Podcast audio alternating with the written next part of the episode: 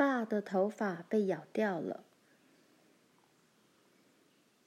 草泥田隙间冒出了第一批绿色的玉米幼芽尖，星星点点，好似丝带尾端的散毛般颤抖着。有天晚上，爸走到田间去检视它们，回来的时候又累又恼火。他说：“一半以上的玉米田都得重新播种。”罗兰问：“哦，爸，为什么？”爸说：“田鼠，唉，这是一个人第一次在新地方种玉米的结果。”格丽斯正抱着爸的腿，爸把他抱起来，用胡子擦他的脸颊，逗他笑。他还记得那首播种的押韵诗。格丽斯坐在爸腿上，很得意地唱了起来：“一颗给黑鸟，一颗给乌鸦，还有两颗可以发出芽。”爸告诉他。做这首诗的人是个东部佬，在这里，我们必须做自己的诗。格丽斯试着唱这一首看看：一颗给田鼠，两颗给田鼠，三颗给田鼠，还有几颗田里没得数。妈笑着向他抗议：“哦，查尔斯，他并不认为双关语很有趣。”当时，当爸在说双关语时，他对他做的淘气表情，却使他忍不住笑了出来。爸才刚把玉米种子种进田里，那些田鼠就找到玉米种子了。他们翻遍了玉米田，用小爪子把下种的地方拨开来。他们能够知道种子埋在哪里，真是件奇怪的事儿。这些动作迅速的小田鼠挖开埋种子的地方，然后一只只坐得笔直，小爪子捧着一颗玉米种子，细细的啃咬着。它们竟然能吃光田里大半的种子，真是令人惊奇不已。爸说：“它们是有害的动物。我希望我们能有一只像菲菲那样的猫。”它会把田鼠赶走的。妈表示同意。屋子里也需要一只猫。这里的老鼠越来越多了。碗橱里的食物必须要用东西盖起来。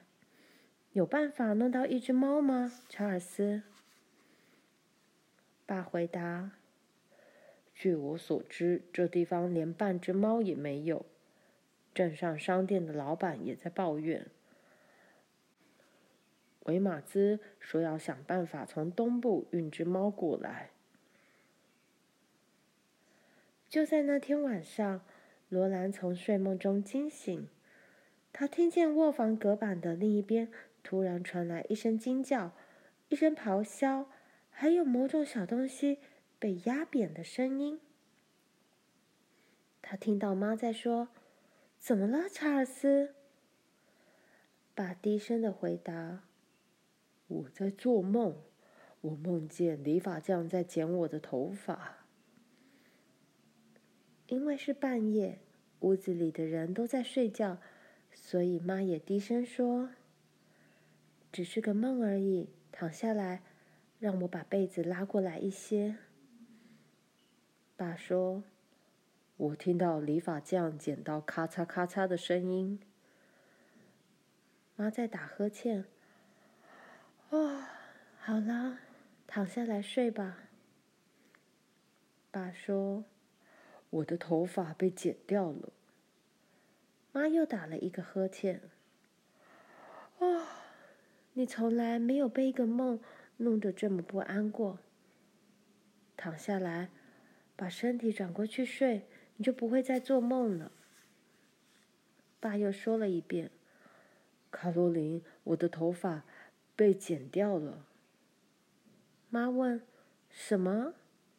他现在比较清醒了。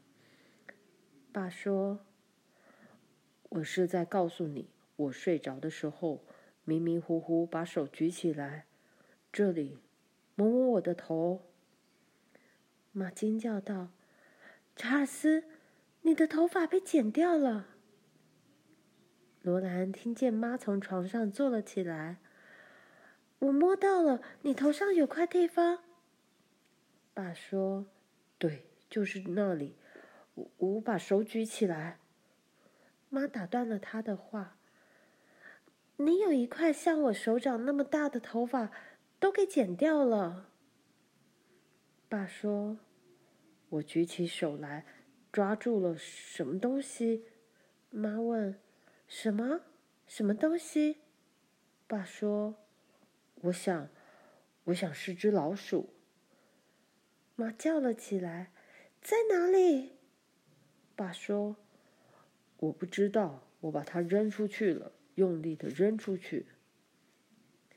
妈软弱无力的说：“天哪，那一定是只老鼠，咬掉你的头发去做窝。”过了一会儿，爸说：“卡洛琳，我发誓。”妈喃喃说道：“哦，查尔斯，我发誓，我没办法整夜不睡觉，醒着赶头发里的老鼠。”妈无可奈何的希望着，我真希望我们有一只猫。果然不错，到了早晨，卧房的墙边有只死老鼠。爸把老鼠扔到墙上摔死了。爸脑后有一块几乎是光秃秃的地方，那只老鼠把这儿的头发给咬掉了。爸其实不太在乎这个的。但是他得出席郡委员会议，在他参加会议前，他的头发是来不及长出来了。这个地区开垦发展的极快，一个郡的行政组织正在成立之中，爸得去帮忙，因为他是最早的开垦者，这是他应有的责任。会议将在小镇东北六公里外魏廷先生的放领地举行。毫无疑问的，魏廷太太一定会在那儿。爸不能把帽子一直戴在头上。妈安慰他说：“没关系，只要告诉他们发生了什么事就行了。他们也很可能有老鼠。”爸说。大家要谈的事比这个重要的多。算了，还是让他们以为我太太剪的头发就是这个样子比较好。妈惊叫起来：“查尔斯，你不能这么做的！”接着，他才明白，爸是在逗他玩。那天早晨，爸驾车离去时，告诉妈不要等他吃午饭了。除了开会，他来回要走十五公里的路。等爸驾车回到马厩时，已经是吃晚饭的时候了。他把马卸下，匆匆往屋子这边跑。他的动作真快，正好碰上琳琳和葛丽丝跑出来迎接他。他叫道：“孩子们，卡洛琳，猜猜看，我给你们带了什么东西？”他的手放在口袋里，眼睛闪闪发亮。玲玲和葛丽丝同声回答：“糖果。”爸说：“比那个还要好。”妈问：“信？”玛丽猜到：“报纸，也许是《前进报》。”罗兰看着爸的口袋，他确定口袋里有什么东西在动，不过。不是爸的手。爸向其他人递了个眼色，把手从口袋里抽出来，先给玛丽看看。一只蓝白色的小猫趴在他手掌上，他把小猫小心的放到玛丽手里。玛丽用指尖轻轻抚摸小猫柔软的皮毛，温柔的摸摸它的小耳朵、小鼻子。和小爪子，他惊讶的说道：“小猫，好小的小猫哦！”罗兰告诉他：“它的眼睛还没睁开呢，它的细绒毛蓝得像烟草的烟雾一样，它的脸、胸部、脚掌和尾巴尖都是白色的，它的爪子是最小最小的白色小东西。”他们都俯身望着玛丽手中这个绒球般没睁眼的小猫。它张开粉红的小嘴，无声的喵了一下。爸说：“它还小，是不该离开母猫的。但是我得在有机会的时候就把它带走，免得被别人抢去。魏婷家的猫是叫人从东部送来的。”那只猫生了五只小猫，魏婷今天卖掉了四只，每只五角。罗兰睁大了眼问他：“你有没有付五角买这只小猫，爸？”爸说：“有，我付了钱。”妈很快地说：“我不怪你，查尔斯，花五角钱让屋里有只猫是很值得的。”玛丽很担心的问：“我们能养活这么小的猫吗？”妈叫他们放心：“哦，可以的。我们必须常常喂它，小心的替它洗眼睛，让它保持温暖。”罗兰去找一个小盒子，然后把碎布袋里最柔软、最暖和的碎布拿来。罗兰在纸板盒里。给小猫做了一个温暖舒服的窝。妈热了一些牛奶。他们看着妈把小猫放在手掌上，用一只汤匙一滴一滴的喂牛奶给小猫吃。